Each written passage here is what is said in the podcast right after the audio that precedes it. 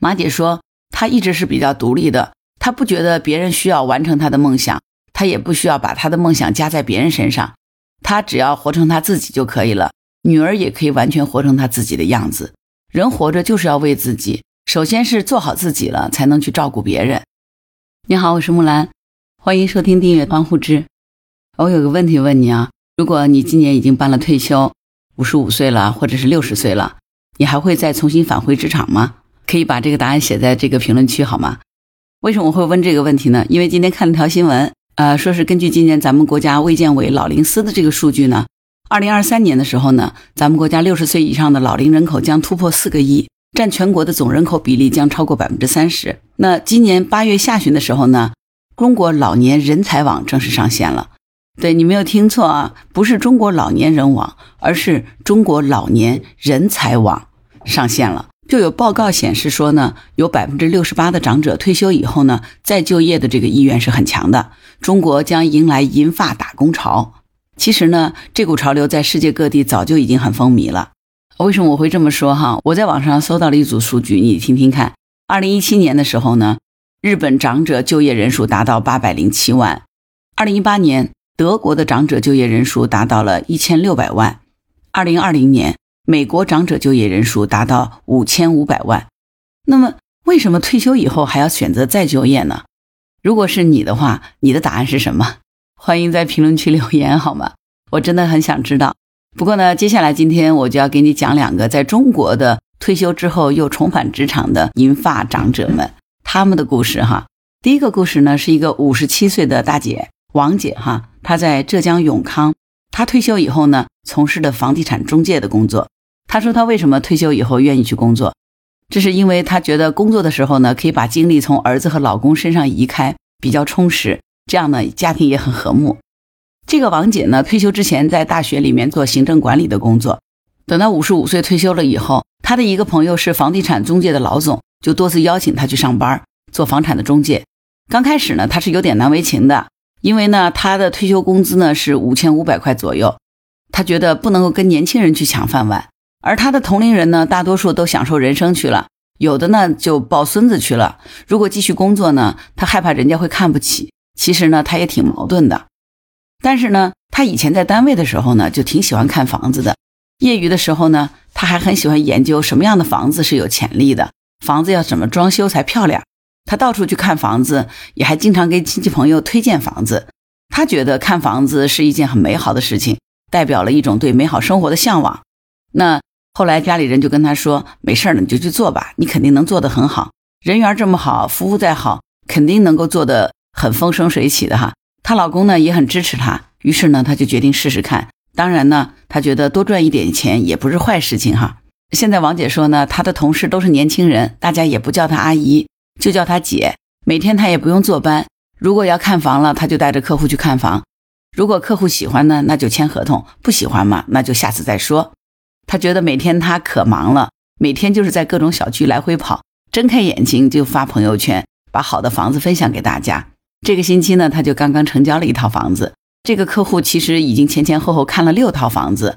王姐就说，他就很认真的跟他分析这个学区房啊、房屋结构啊、排污能力啊、有没有花园、江景、交通等等各个因素，客户就很满意，最终就下单了。王姐说，这个岁数啊，做这个房产中介，一个呢是人脉比年轻人要多一些，第二一个呢，对这个城市他更为了解，生活经验也丰富。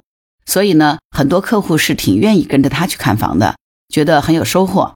经常跟不同的人打交道，来来回回的跑来跑去，带客户看房很辛苦。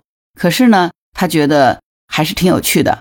有的时候呢，有的客户看了十几套房子也没成交，他觉得也没有关系，因为工作下来他心情会好一点，不用把精力老是放在儿子和老公身上。这样呢，他就觉得人生就没有那么的单一。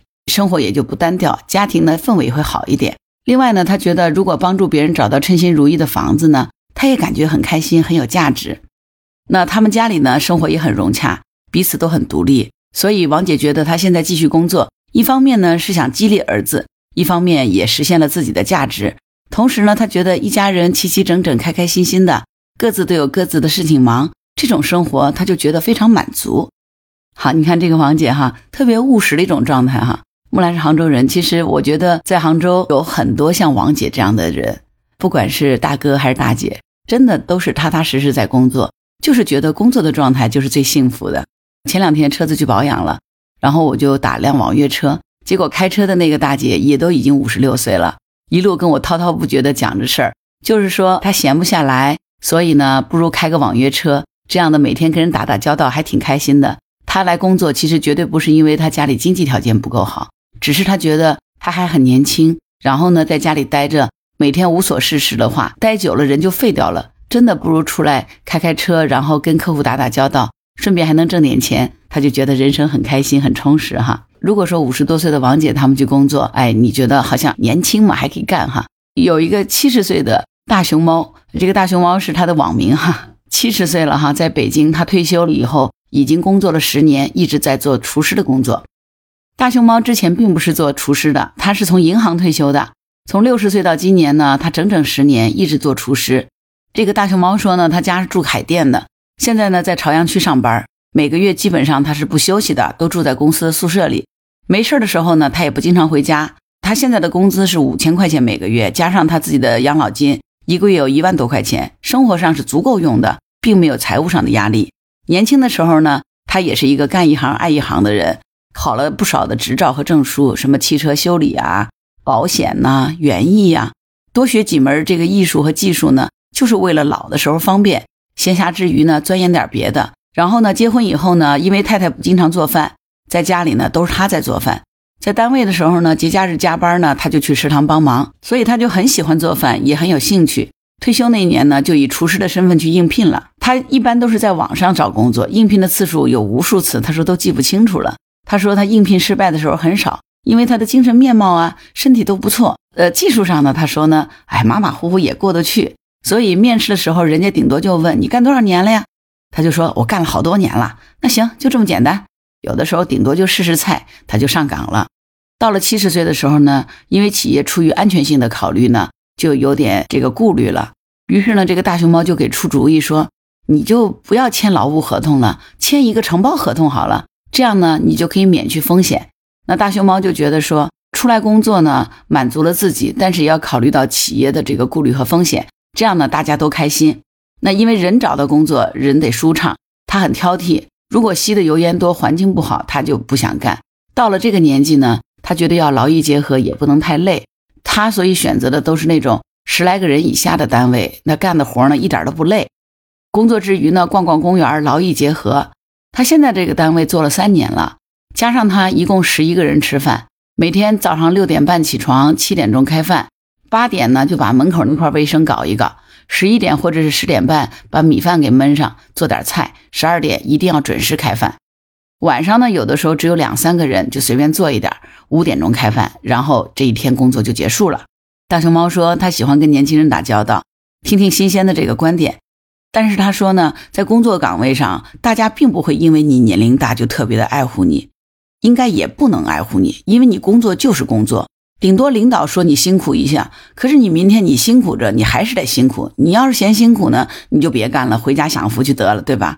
家里人对他工作还是挺支持的。第一呢，就是让他别累；第二一个，让他劳逸结合。他女儿呢，每个月还给他抚养金，但是呢，他说他不需要，因为他也不觉得应该依赖别人。至于说为什么要找个工作，而且这一干就是十年，他说呢，就是挨家待着也挺烦的，待着也寂寞，所以呢。出来工作呢，就能接触社会，就不会被社会所抛弃。跟年轻的人在一块呢，精神上就很愉快，感觉自己每天高高兴兴一天。下班了，晚上睡觉也睡得比较好。自己虽然七十岁了呢，但是这个状态呢，就像个年轻人。那这是北京的大熊猫哈。对于六十一岁的马姐来说，她在上海哈，她从事的工作就比较独特，可能还是对人有挺高的要求。因为退休以后，马姐做的是模特的工作。她是五十六岁的时候呢，女儿跟她说要不要去试做一下模特，于是呢，她女儿就悄悄把她的照片发在朋友圈里，大概发了第三次，就有个杂志邀请他去拍照了。马姐说，她觉得她自己的梦想好像要开始了。第一次拍照的时候有点紧张，但是因为女儿陪着她，还算顺利。第一次工作的收入呢是几百块钱，她觉得挺快乐的。后来呢，就有越来越多的人找她拍广告、走秀，她女儿呢也就成了她的专职经纪人。那当了模特以后呢，跟过往最大的区别就是她现在对自己要求是非常高的，她每天都去健身。在之前呢，她是做股票，九点半起床，下午三点半就休息了。但现在如果拍一个广告，有的时候连续两天都不睡觉。不过呢，他很喜欢这样的生活，觉得非常充实，他自己愿意百分百的投入。他说，从五十六岁开始呢，他的女儿就开始给他做规划了。现在呢，马姐和女儿一起工作，她觉得他们之间的感情很好，无话不谈。他们今天聊一个天儿，明天可能就变成了一个文案。在工作当中呢，她和女儿也越来越了解对方了。马姐说，在她的脑海里是没有退休的概念的，现在的生活只是换一种方法活而已。他自己呢，搬了一个新家，就住在永康路那边。他一个人住，独处的时间很舒服，可以品品红酒，喝喝咖啡，没事逛逛街，看看电影。他觉得这个日子是他想要的，而且他觉得从小到大呢，他的性格一直很像小孩子，并没有说什么哪个年龄段只能做什么事儿。他觉得他认识的同龄人都开始过退休生活了，要么聚在一起，要么跳广场舞，聊的话题呢，就是要么就是老人呢，要么就是小孩子怎么还不结婚呢，要么就是结了婚怎么还不生小朋友啊？他觉得跟他们聊不到一块儿，他就是在旁边拿着手机看电影的那个人。有的时候呢，也会碰到一些同年龄的模特，但是呢，他觉得他们的想法还是很传统。马姐说，她从小就性格特立独行，谁也甭想管得了她，也劝不了。她想干什么就去干什么了。其实，在年轻的时候呢，她在华亭路那边做服装，当时普遍的人均收入还只有三十多块钱一个月，他就已经是万元户了。他觉得自己其实相当了不起。后来呢，他就出国了，到日本谋生，一天打三四份工，然后抚养家里。再之后呢，他就回国了，又在做各种的投资、房地产，一直是做到了他退休，从来没有正式在单位里上过班。马姐说，他一直是比较独立的，他不觉得别人需要完成他的梦想，他也不需要把他的梦想加在别人身上，他只要活成他自己就可以了。女儿也可以完全活成他自己的样子，因为他觉得呢，人活着就是要为自己，首先是做好自己了，才能去照顾别人。因为年轻的时候打拼嘛，他觉得对女儿有很多缺失，所以现在做了这份模特的工作以后呢，反而和女儿能够朝夕相处，彼此在一起共同进步，一同讨论工作，一同去游玩。他觉得这个人生很幸福。他现在的梦想就是跟着女儿一边工作一边环游世界。最近呢，他打算和女儿去一趟比利时，报一个短期的时装设计班，一边旅行一边做有意义的事情。马姐说，哪怕她八十多岁了，她也能够再当这个模特。也可以继续当演员。他觉得生命的意义就是他自己能做梦，并且能够实现这个梦想。这个马姐的态度啊，是我特别认可的哈，因为我觉得我跟她一样的想法。在我的意识里面，我就觉得没有什么退休不退休，工作就是一种状态，工作就是一种生活。工作并不是只是用来挣钱的，因为它可以让我觉得人生很充实。就是我的梦想就是一直工作下去，直到我离开这个世界的那一刻，我都希望我是在工作的状态。因为我觉得那样的人生特别有意思，我觉得我人生是有价值的，而且我可以去做各种各样的我有兴趣的工作，包括今天我做播客，我觉得也是一份工作，非常开心。我可以一辈子做一个从斜杠青年到斜杠中年到斜杠老年，那我的人生就应该是斜杠的，这就是我的一个理解哈。呃，关于今天这个话题，如果你有什么想法，欢迎在评论区给我留言。如果你喜欢木兰的节目，欢迎订阅当户知。当然，你可以加入木兰之家听友会，请到那个人人都能发布朋友圈的绿色平台，输入木兰的全拼下划线七八九，就可以找到我了。好啦，今天就到这儿，我是木兰，拜拜。